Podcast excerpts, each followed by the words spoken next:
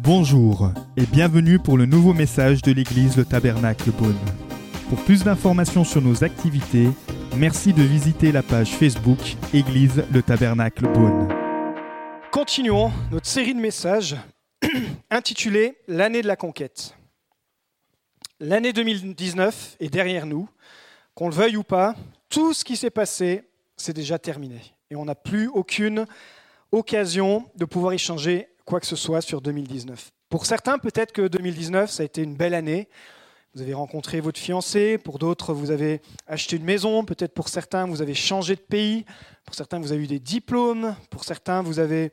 C'était vraiment une bonne année. Pour d'autres, peut-être c'était une année très difficile, peut-être même la, pire année de votre vie. Il y a eu la maladie, il y a eu toutes sortes d'épreuves, et pour vous, 2019, ça a été très dur. Mais j'aimerais vous encourager encore une fois. On peut tous faire que 2020 soit différente. Pourquoi? Parce que 2019 est derrière nous et on peut faire, on a entre les mains de quoi faire pour que 2020 aille pour le mieux. On peut demander la sagesse à Dieu. Seigneur, donne-moi la sagesse chaque jour pour que, comme Moïse le priait, que chaque jour compte. Et j'ai besoin de la sagesse de Dieu pour les décisions. Alors c'est une année où je crois vraiment ça va être la conquête. La conquête pour ta famille, la conquête pour les désirs que Dieu a mis dans ton cœur. Dieu place des désirs sur notre cœur. Il trace un chemin, il dit même, afin qu'on puisse rentrer dans ses destinées. Peut-être pour certains, ça va être l'année où tu vas enfin pouvoir la conquête sur tes finances. Tu vas arrêter d'être en débit. Tu vas comprendre que tu peux bien gérer tes finances tes projets. En tout cas, c'est l'année de la conquête. Et nous continuons ce matin de regarder à la vie de Moïse. Et ce matin, le titre de mon message est Conquérir nos excuses. Conquérir nos excuses. On avait vu conquérir nos déserts, conquérir les détours divins. Et ce matin, nous allons voir comment conquérir nos excuses, c'est-à-dire avoir la victoire sur toutes nos excuses. On va prendre un texte dans Exode chapitre 4. Verset 1. Moïse répondit, Ils ne me croiront pas et ne m'écouteront pas. Au contraire, ils diront, L'Éternel ne t'est pas apparu. Et l'Éternel lui dit, tout le monde dit ensemble, Qu'y a-t-il dans ta main? Demande à ton voisin, Qu'y a-t-il dans ta main? Voici ce que Moïse répondit à Dieu. Il répondit, Un bâton. Et l'Éternel dit, Jette-le par terre. Il le jeta par terre et le bâton se changea en serpent. Moïse prit la fuite devant lui. L'Éternel dit à Moïse, Prends la main et prends-le par la queue. Il tendit la main et l'attrapa, et le serpent redevint alors un bâton dans sa main. L'Éternel dit, Voici ce que tu feras, afin qu'ils croient que l'Éternel, le Dieu de leur ancêtre, t'est apparu, le Dieu d'Abraham, le Dieu d'Isaac et le Dieu de Jacob. L'Éternel lui dit encore, Mets ta main sur ta poitrine. Il mit sa main sur sa poitrine, puis la retira. Et voici que sa main était couverte de lèpre, blanche comme la neige. L'Éternel dit, remets ta main sur ta poitrine. Chut, s'il vous plaît. Il remit sa main sur sa poitrine, puis il en retira. Et voici qu'elle était redevenue normale. L'Éternel dit, S'ils ne te croient pas et ne t'écoutent pas le message du premier signe, ils croiront à celui du dernier signe. S'ils ne croient toujours pas, même avec ces deux signes, ils ne t'écouteront pas. Tu prendras de l'eau du fleuve tu la verseras sur la terre, et l'eau que tu auras prise dans le fleuve se changera en sang sur la terre. Waouh Et Moïse dit à l'Éternel Ah Seigneur, je ne suis pas un homme doué pour parler, et cela ne date ni d'hier, ni d'avant-hier, ni même du moment où tu as parlé à ton serviteur. En effet, j'ai la bouche et la langue embarrassées. Et l'Éternel lui dit Mais qui a donné une bouche à l'homme? Qui rend muet ou sourd, capable de voir ou aveugle? N'est-ce pas moi, l'Éternel? Maintenant, vas-y, je serai moi-même avec ta bouche et je t'enseignerai ce que tu devras dire. Moïse dit, Ah Seigneur, envoie quelqu'un d'autre que moi. Alors la colère de l'Éternel s'enflamma contre Moïse. Il dit, N'y a-t-il pas ton frère Aaron, le Lévite? Je sais qu'il parlera facilement, lui. Le voici même qui vient à ta rencontre. Quand il te verra, il se réjouira dans son cœur. Tu lui parleras et tu mettras les paroles dans sa bouche, et moi, je serai avec ta bouche et avec sa bouche, et je vous enseignerai ce que vous devrez faire.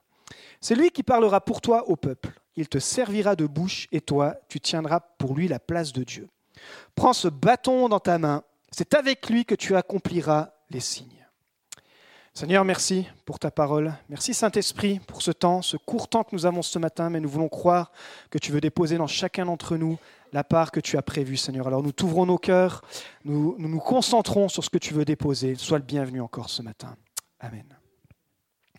Qui dans cette salle n'a aucun problème? Personne. Nous avons tous des problèmes. Que ce soit au travail, nous rencontrons des problèmes, des difficultés, à la maison, que ce soit dans la vie en général. Vous avez des problèmes, j'ai des problèmes, nous avons tous des problèmes. Et vous savez quoi? J'ai remarqué que les gens n'aiment pas les problèmes. Les gens n'aiment pas les problèmes. Pourquoi? Parce que les gens n'aiment pas surmonter les difficultés. Souvent, on se laisse écraser par les problèmes. Voici ce que John Maxwell dit. La taille de la personne compte plus que la taille du problème. Les gens doivent changer leur façon de voir et non pas leurs problèmes. C'est intéressant comme point de vue. Pensez à l'aigle. Quel est le seul obstacle que l'aigle doit surmonter pour voler plus rapidement, plus facilement? C'est l'air. Et il pourrait se plaindre, monsieur l'aigle. Il pourrait dire Oh, il y a l'air tous les matins. Tous les matins, je dois affronter l'air et c'est vraiment un lourd fardeau. Pourtant, si on retire l'air, L'aigle serait incapable de voler, il tomberait, et ce fier oiseau s'écraserait tout simplement sur le sol. Donc l'élément même qui rend le vol difficile devient en même temps la condition fondamentale pour voler. Pensez au bateau. L'obstacle majeur qu'un bateau doit surmonter est l'eau qui frappe l'hélice. Cependant, si cette résistance n'existait pas, le bateau ne pourrait pas avancer. S'il n'y aurait pas cette résistance de l'hélice qui frappe sur le bateau, il ne pourrait pas avancer du tout nous pouvons rester bloqués dans nos problèmes, nous trouver toutes sortes d'excuses et passer complètement à côté de ce que Dieu a en réserve pour nous et pour notre famille. De nombreux psaumes, vous savez quoi, ont été écrits dans la peine, ont été écrits face aux obstacles. Pensez au psaume 23. Il répond au souci le plus important et David dit, L'Éternel est mon berger, je ne manquerai de rien.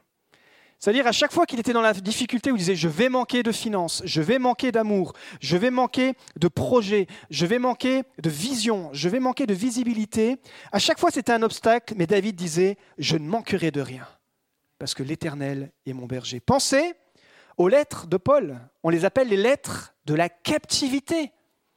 C'est-à-dire que la plupart des, des plus beaux écrits que nous lisons dans la Bible ont été écrits dans un lieu où Paul avait tout pour faire autre chose que écrire une lettre. Il était dans la difficulté, il était en captivité, il était en prison. Par exemple, pensez à la, lettre aux Philippiens. Elle est appelée la lettre de la joie. L'apôtre Paul l'a écrit alors qu'il était enfermé dans les cachots les plus sombres, les plus humides de Rome. Et il va écrire la lettre de la joie, l'épître aux Philippiens. Waouh. Il aurait pu avoir là une bonne excuse pour dire écoute, je fais un break, Seigneur. Je suis quand même en prison. Et puis, ce n'est pas les prisons d'aujourd'hui, il n'y avait pas la télé, il n'y avait pas le Wi-Fi. C'était les prisons du premier siècle, celles que vous voyez dans les films là qui font bien peur. Il aurait eu de bonnes excuses pour dire c'en est fini, trop, c'est trop. Mais non. Vous connaissez le livre, le best-seller Le Voyage du pèlerin, écrit par John Bunyan. Si vous ne le connaissez pas, c'est un classique chrétien qui vaut une dizaine d'euros. Je vous conseille vraiment de l'acheter. C'est une parabole sur la vie chrétienne. Ceux qui le veulent, je pourrais vous le prêter.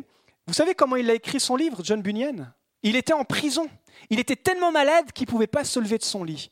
Et tout à coup, la parabole du voyage du pèlerin qui raconte la vie du chrétien, elle lui est venue et s'est dit, ben, au lieu de trouver toutes sortes d'excuses, je vais écrire. Et encore aujourd'hui, plus d'un siècle après, son livre est un best-seller. Le problème est que nous réagissons mal aux problèmes. Nous trouvons des excuses.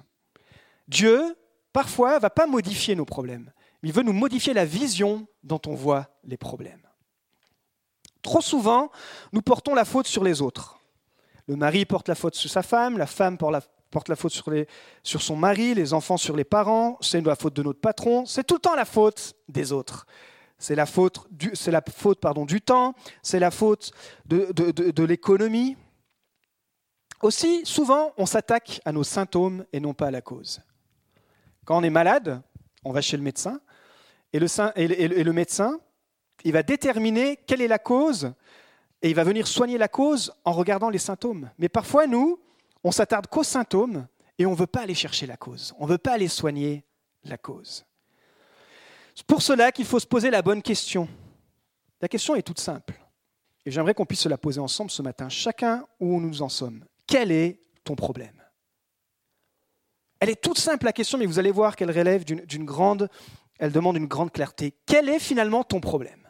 Est-ce que tu pourrais le résumer en une phrase? C'est ce que Dieu, va faire avec Moïse. Alors, je rappelle rapidement le contexte de Moïse. Moïse a grandi en Égypte. Il a vécu 40 euh, ans en tant que prince, en tant que leader, en tant que, il faisait partie de l'empire le plus puissant du premier euh, du monde antique, pardon. Encore aujourd'hui, vous pouvez voir les pyramides d'Égypte. Donc, euh, vous imaginez un peu dans quelle culture il a grandi. Il a été éduqué par la fille de Pharaon, il a suivi les meilleures écoles, il a eu accès à, l'écriture, il, avait accès aux livres. C'était très rare à l'époque. Aujourd'hui, vous tapez sur Google. À l'époque, pour avoir une information, il fallait se, déplacer, même il n'y a pas si longtemps que ça encore, il fallait se déplacer dans une bibliothèque. Mais imaginez-vous encore dans, dans l'ancien temps. Donc, il a grandi avec tout ça, il a appris à construire, il a appris à diriger, il a appris à compter, à écrire. Mais à 40 ans, il a eu un déclic. Et alors que euh, les Hébreux étaient esclaves des Égyptiens, ils fabriquaient des briques pour construire les folies du Pharaon. Il va prendre la défense d'un Égyptien, d'un pardon, d'un Hébreu, et il va tuer pour cela. Il va faire une gaffe, il va tuer un Égyptien. Et la rumeur va soulever, va arriver aux oreilles de Pharaon. Le peuple même hébreu va se soulever contre Moïse, va pas le défendre, et il va devoir fuir. Il va devoir fuir dans le désert, le désert de Madian, où là, Dieu va travailler son cœur et il va devenir un berger. Lui qui était prince, il va devenir le berger et il va servir son beau-père j'ai trop. Et alors qu'il fait un détour, il a 80 ans, fait 40 ans qu'il est installé dans le désert, il est vraiment bien installé avec sa famille, c'est un bon berger, c'est un bon papa. Un jour, il fait un détour et il voit un buisson en feu, mais qui ne se consume pas. Et là, c'est une rencontre avec Dieu. Le texte que nous avons lu ce matin, le buisson est toujours en train d'être enflammé. Dieu est toujours en train de lui parler. On est toujours dans la même discussion. Et il lui dit justement qu'il l'a choisi, il lui rappelle pourquoi il l'a choisi, pour retourner en Égypte, aller libérer les Hébreux. Il lui dit, T'inquiète pas, Pharaon va résister, mais je serai avec toi. Vous savez, Dieu veut faire au travers de chacun d'entre nous des gens ordinaires, des choses extraordinaires, mais pour cela, nous devons conquérir nos excuses. C'est peut-être des excuses qui, nous donnent justement, c'est peut-être toutes sortes de problèmes, des excuses qui nous empêchent d'accomplir la mission de Dieu, de, peut-être toutes sortes d'excuses pour pas lire la Bible, toutes sortes d'excuses pour pas prendre le temps de prier, toutes sortes d'excuses pour ne pas nous consacrer entièrement à Dieu. Le problème des excuses, vous savez ce que ça génère? C'est que ça nous décourage, ça nous démoralise. Vous avez déjà été entouré de gens qui, qui, ont toujours que des excuses? Au bout d'un moment, même Jésus, il était fatigué de ces gens-là. Quand il disait bah, suivez-moi, les gens avaient toutes sortes d'excuses. Disaient bah, c'est bon, ils ne leur couraient pas après. Ils vous voulez pas me suivre, je ne vais pas venir vous courir après. Les excuses, moi quand je donne toutes sortes d'excuses, ça décourage mon entourage, ça, ça emmène une atmosphère de découragement, de démoralisation. Nous devons changer ça en 2020. Nous devons arrêter d'avoir des excuses. Pour Moïse, c'était dur de croire que Dieu allait l'utiliser pour libérer les Hébreux. Un million de personnes de de la domination des Égyptiens. Tout ce qu'il voyait, Moïse, c'était des problèmes. Peut-être c'est comme ça que tu vis. Peut-être c'est comme ça que tu vois 2020. tu vois une montagne de problèmes. Il essayait de trouver des solutions humaines. Et on va voir ce matin comment Dieu répond aux problèmes de Moïse. Ça nous montre comment aujourd'hui Dieu veut répondre encore. Il a toujours la solution. Dieu veut nous aider à conquérir nos excuses. Et ça, c'est une bonne nouvelle. Première chose, première excuse, premier problème, il dit, personne ne me croira. Et s'ils ne me croient pas et ne m'écoutent pas, et s'ils me disent l'Éternel t'est pas apparu, en gros, et s'ils me prennent pour un bouffon. Vous savez, nous avons parfois ce genre de questions. Ah, est-ce qu'il faut que je témoigne vraiment à mon collègue de travail que, Jésus est le Fils de Dieu et qu'il peut le sauver? Mais s'il ne me croit pas, s'il me prend pour un hurluberlu, si tout à coup la, rumeur se propage euh, dans le lieu du travail, il me dit ça y est, celui-là c'est un chrétien, il est bizarre. Parfois on est bloqué avec toutes sortes de réflexions s'il ne me croit pas, s'il ne m'écoute pas, si je me tape la honte. Vous savez, c'est comme si Dieu aujourd'hui, ce qu'il demande à Moïse, c'était quand même dur, parce que c'est comme si Dieu aujourd'hui nous demandait d'aller dans, dans les situations des pays du monde où les chrétiens sont les plus persécutés.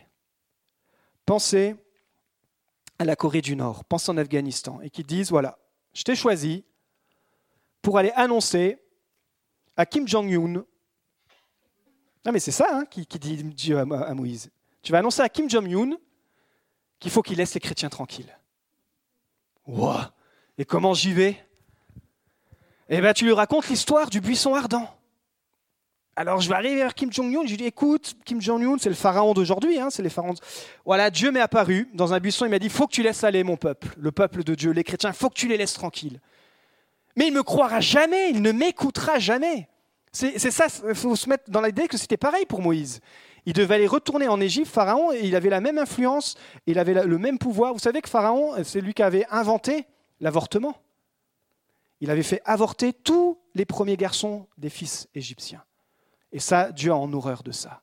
Donc c'était vraiment un homme cruel. Et il envoie Moïse, 40 ans, il a 80 ans, en plus il dit, voilà, il faut que tu ailles voir ce, farfelu, ce Kim Jong-un du premier temps, et dire, laisse aller mon peuple. Vous savez qu'aujourd'hui, 260 millions de chrétiens sont persécutés dans le monde. Aujourd'hui, alors que je vous parle, un chrétien sur huit est persécuté. Et nous, en France, on lutte pour se rencontrer, on lutte contre toutes sortes de, choses bien, bien plus euh, ridicules, j'ai envie de dire. Donc Moïse a entendu la voix de Dieu, et voici ce qu'il doit faire. Alors il argumente avec Dieu, il dit, mais j'ai un problème, Dieu.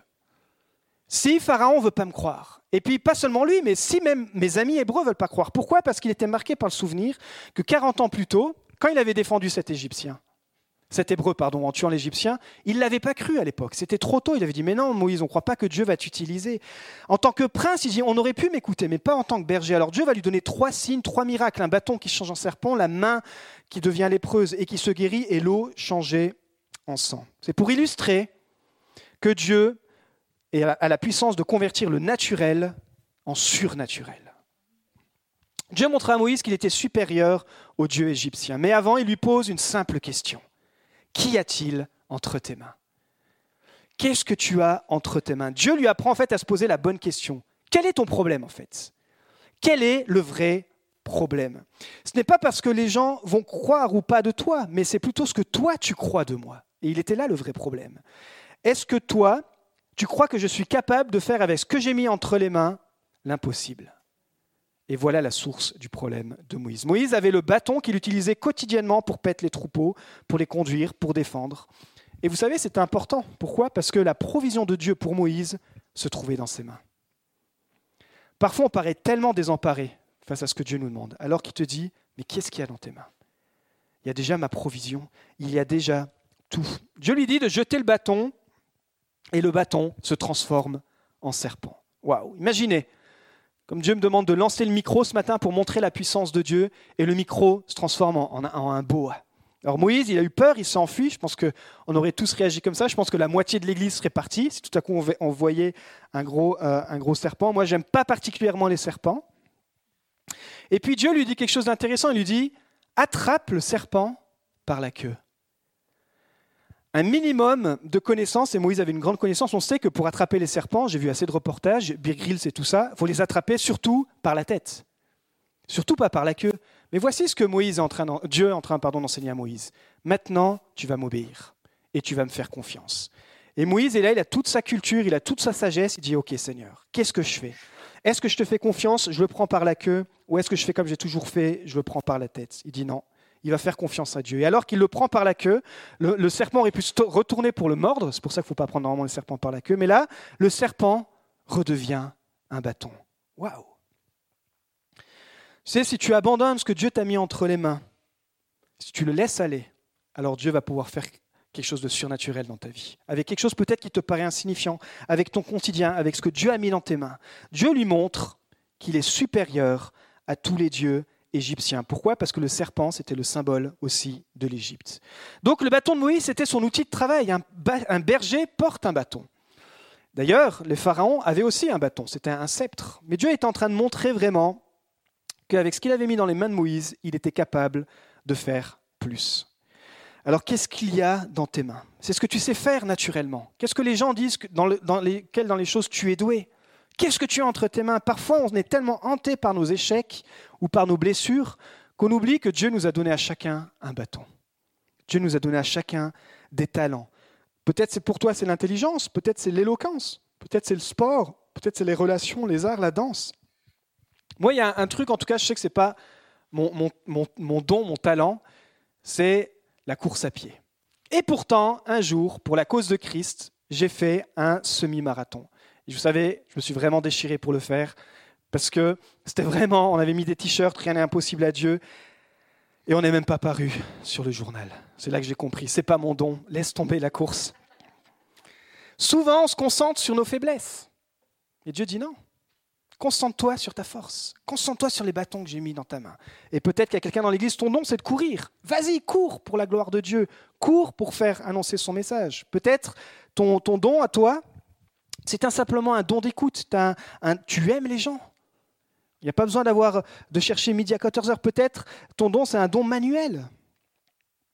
Le bâton est le symbole aussi d'autorité, de leadership. Jésus nous dit que nous avons la puissance avec le Saint-Esprit sur l'ennemi. Il dit ça dans Luc 10, 19. Il dit Voici, je vous ai donné le pouvoir de marcher sur les serpents et, les scorpions, et sur toute la puissance de l'ennemi. Rien ne pourra vous nuire. Jésus faisait référence à cette histoire. Mais il ne parlait pas des serpents physiques, il parlait du monde spirituel. Donc face à tes obstacles, on sait que derrière, souvent, il y a l'ennemi, il y a des obstacles qui sont spirituels. Dieu te dit, je t'ai donné toute la puissance en Christ. Le diable ne peut que copier. Et d'ailleurs, c'est ce qu'il va faire. Quand Moïse va arriver avec son frère Aaron devant le Pharaon, ils vont jeter le bâton et il va se transformer en serpent. Et puis Pharaon va appeler ses magiciens. Il dit, est-ce que vous arrivez à faire pareil? Et les magiciens, effectivement, ils vont faire pareil. Mais qu'est-ce qui se passe? Le, bâton qui s'est transformé en serpent d'Aaron et de Moïse, ce serpent va venir manger les serpents des magiciens. Dieu est en train de montrer, j'ai la puissance sur l'ennemi. L'ennemi ne peut que copier. Vous savez, dans ce monde, on dit, waouh, mais je connais cette personne, elle a cette puissance-là de guérison, elle a cette puissance-là. Mais vous savez, si ça vient pas de Dieu, Satan réclame toujours quelque chose en retour. Et souvent, on voit les répercussions sur les familles, sur les petits-enfants. Il y a des maladies qui arrivent. Tout ça parce que vous êtes fait peut-être euh, redresser un doigt, qu'elle est pas mal, vous avez appelé un médium, quelqu'un vous dit non, mais ça c'est une bonne personne. Vous savez, l'ennemi copie, mais il vient toujours réclamer quelque chose. Dieu est la source de la guérison.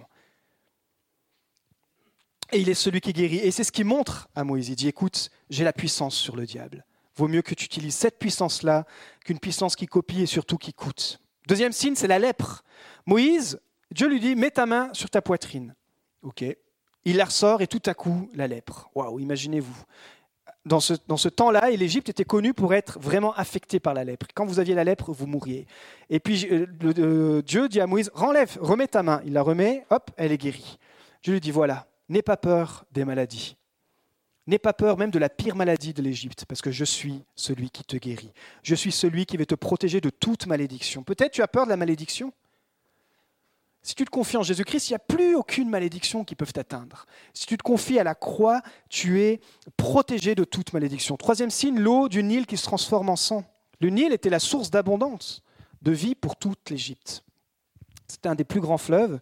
Mais Dieu dit, voilà, j'ai aussi la puissance sur la nature. Je peux faire ce que je veux, c'est moi qui crée le Nil. Et si je vais te dire de changer l'eau du Nil en sang, eh ben, je vais le faire.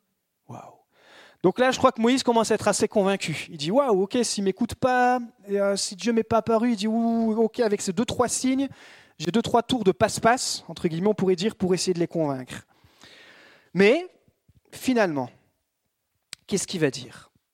Une deuxième excuse Je ne sais pas parler. Pourtant, dans Acte 7, 22, voici ce qu'on dit de Moïse. Moïse a été formé avec toute la sagesse des Égyptiens.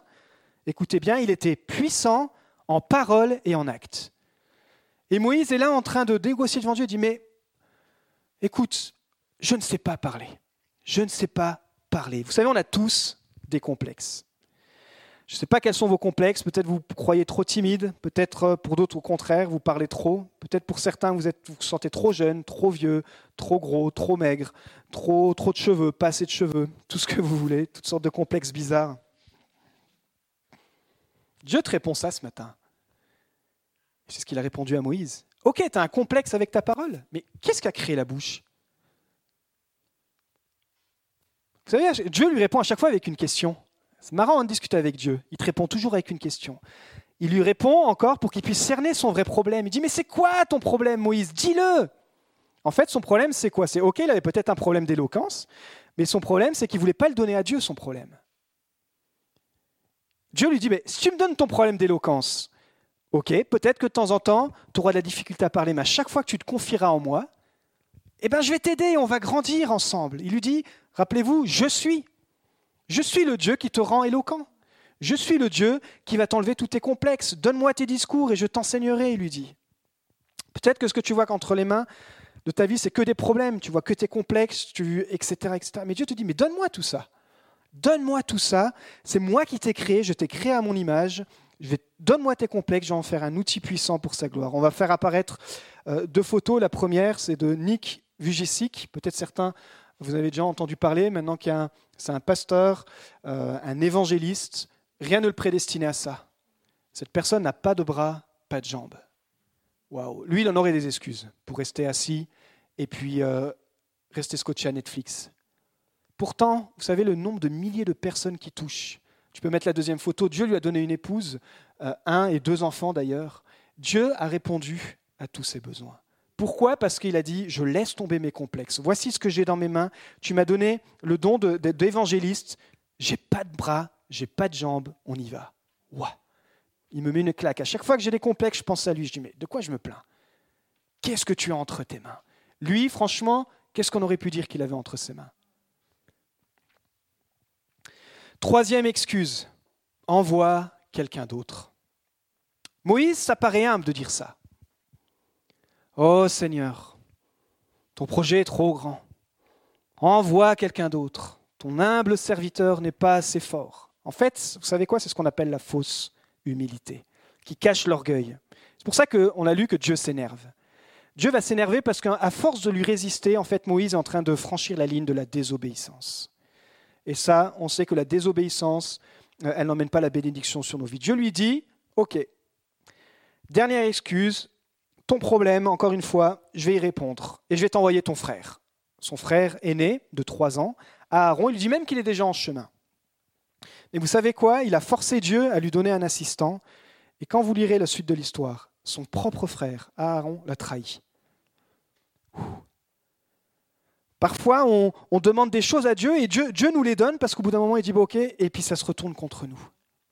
Son propre frère l'a trahi. Finalement, Moïse va choisir de laisser ses problèmes, il va choisir de les voir à la lumière de Dieu, de la puissance de Dieu, et il va accepter. il va dire à son beau-père, j'ai trop, écoute, c'est OK, j'ai discuté avec Dieu, le buisson de feu, je repars en Égypte, je vais affronter le Pharaon avec la puissance de Dieu. Sans Dieu, ces problèmes auraient été un obstacle. Mais avec Dieu qui est avec lui, Moïse avait compris qu'il pouvait abandonner toutes ses excuses. Vous savez, nous pouvons tomber aussi dans toutes sortes d'excuses dues au manque de notre qualification. On a ces deux extrêmes, hein, le piège de se surestimer ou le piège de nous sous-estimer.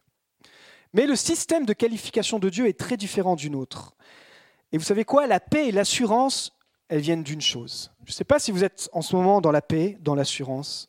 Mais j'aimerais vous, laisser ça ce matin. Si vous voulez être vraiment dans la paix, dans l'assurance, ça passe par l'acceptation. L'acceptation, première chose, que Dieu vous accepte comme vous êtes. Comme vous êtes. Psaume 139 qui est magnifique, il dit, nous sommes de magnifiques créatures. Et même Nick peut le dire. Parce que Dieu s'intéresse très peu à notre aspect euh, physique. Dieu peut faire des choses incroyables. Il nous a créés à son image. Est-ce que Nick a été créé à son image? Oui et il l'utilise pour, pour amener des centaines de milliers de personnes à Christ. Waouh! Tu as été créé à l'image de Dieu. Mais peut-être à cause de ce qu'on t'a dit dans ton enfance, du système peut-être dans lequel tu as grandi, tu as une mauvaise image de toi. Mais il faut que tu acceptes que tu as été créé à l'image de Dieu. Deuxième chose, il faut que tu t'acceptes toi-même. Tu dois faire face à tes manques. Et on l'a chanté ce matin. En toi, je sais qui je suis. Mais en fait, on chante, mais est-ce qu'on sait vraiment qui on est? En Christ. Waouh. En toi, je sais qui je suis. Je sais que je ne suis pas toi mais en Christ, je peux triompher. Troisième chose, acceptez que Dieu vous fasse passer par le processus du changement. Dieu a répondu à Moïse en fait, je suis le Dieu qui fait des miracles, toi non. Et parfois dans nos propres vies, on essaye de tout contrôler, et Dieu a juste envie de te dire ça ce matin. Laisse le contrôle entre mes mains. Je suis le Dieu des miracles, pas toi. Tu essaies de tout trop faire et Dieu te dit juste ce matin, mais abandonne ce que tu as entre les mains, abandonne-le-moi et tu vas voir que ça ira mieux.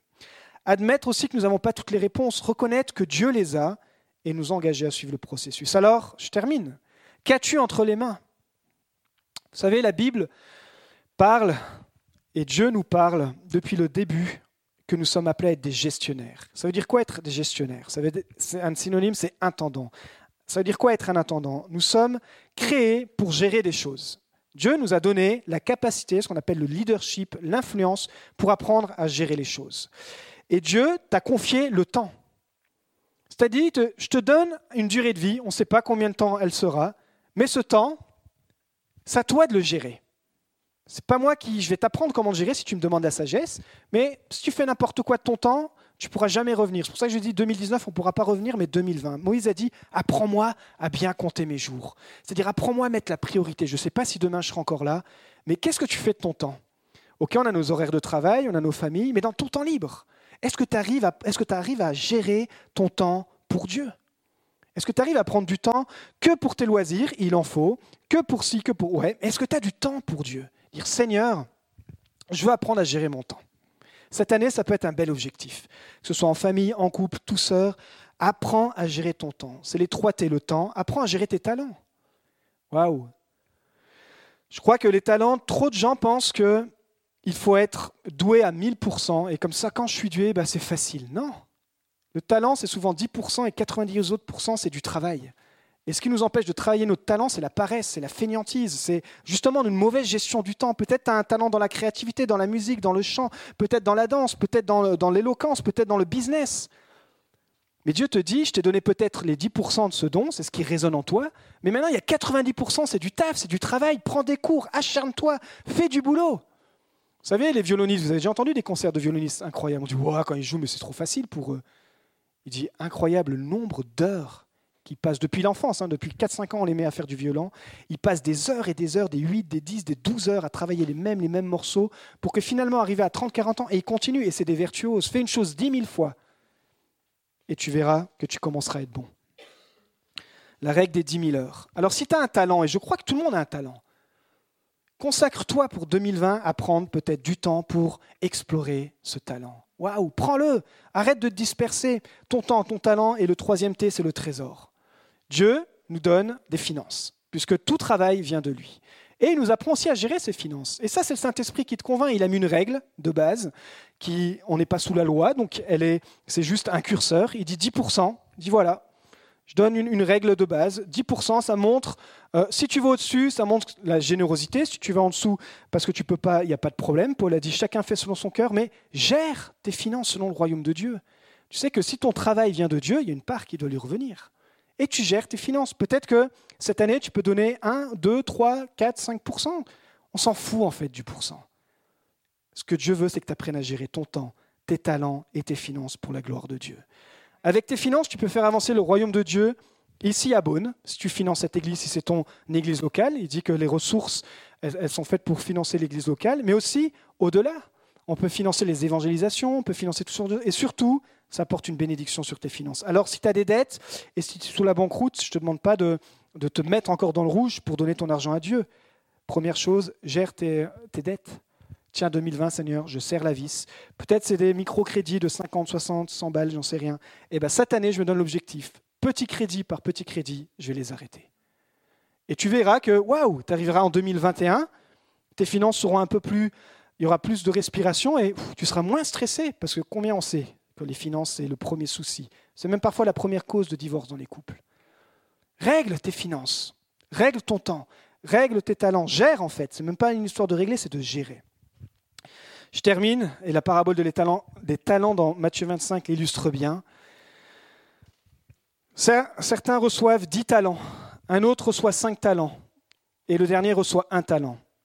Et le responsable part et dit, ben voilà, quand je reviendrai, je vous donne ça à gérer. Et quand je reviendrai, on va aller voir ce que vous allez faire avec. Celui qui a reçu beaucoup, 10, quand le maître revient, il dit Qu'est-ce que tu as fait avec mes 10 talents? Il dit Bah regarde, j'ai multiplié par deux. Ah, c'est bien. Bon et fidèle, je te confie plus. Celui qui a reçu 5, il dit Toi alors? Ben moi, j'ai fait multiplier aussi le business par deux. Waouh j'ai fait multiplier mon talent par deux. Tu vois, avant, je consacrais pas du tout de talent. Et eh ben, aujourd'hui, je consacre du temps pour mes talents. Et regarde, aujourd'hui, je sais faire ci, je sais faire ça, mais pour la gloire de Dieu. Et puis le dernier, et toi alors, je t'avais donné un talent selon ta capacité. Il dit, ah bah, maître, moi j'ai eu peur et je suis allé l'enterrer. Vous savez pourquoi ça blesse le maître? Parce que ce qu'il allait enterrer, ça ne lui appartenait pas. Ça appartenait à Dieu. Ton temps ne t'appartient pas. Les talents, ta vie ne t'appartient pas, elle appartient à Dieu. Et ce qui blesse le cœur de Dieu, c'est que simplement quand on, s'enterre, alors que Dieu aimerait dire, mais regarde ce que je t'ai donné, et j'aimerais que tu puisses le faire fructifier, c'est moi qui te l'ai donné et je vais t'aider. Ça n'a rien à voir avec la personnalité. Mais nous devons pouvoir travailler sur cela. Alors, ce que nous croyons au sujet de Jésus sert de fondement à ce que nous croyons à notre sujet. Moïse a cru que Dieu était le grand je suis. Je ne sais pas où tu en es dans ta relation avec Dieu. Peut-être tu viens là même dimanche après dimanche et pour toi c'est un moment sympa. Il y a le chauffage, il y a le café, il y a de la musique. Des fois ça déraille, mais ça passe. Les messages sont pas trop longs. Waouh, 2020. Franchement, qu'est-ce que ta foi pourrait grandir? Comment ta foi pourrait être réveillée? Moïse a cru que Dieu était le grand je suis, et il a compris que lui, il était justement je ne suis pas. Simon va devenir Pierre quand il va comprendre qui Jésus est. Jésus va demander à ses disciples, mais qui dit-on que je sois? Et ils vont répondre plein de choses, et puis Pierre va dire, enfin Simon va dire, tu es le Fils de Dieu. Waouh Jésus dit, ok, tu as eu la révélation, bah maintenant avec toi je vais pouvoir construire. Et je crois que Dieu et Jésus dans cette Église veut, et veut et peut construire avec chacun d'entre nous. Mais si chacun d'entre nous, nous prenons ce temps de dire Seigneur, c'est peut-être une minute, deux, trois, quatre, cinq minutes par jour, dire Seigneur, j'ai besoin de ta sagesse, je veux te connaître davantage, lire un petit psaume et dire Je veux te connaître davantage parce que je veux croire que je peux faire de grandes choses avec toi. Alors ce matin, c'est une invitation à conquérir nos excuses, à conquérir nos problèmes, à conquérir peut-être tous les obstacles qui sont devant nous pour avoir la perspective de Dieu. Est-ce qu'on peut se lever ce matin? Nous allons terminer par la prière. Nous espérons que vous avez apprécié le message de cette semaine. Pour plus d'informations sur notre Église, merci de visiter la page Facebook Église le Tabernacle Beaune.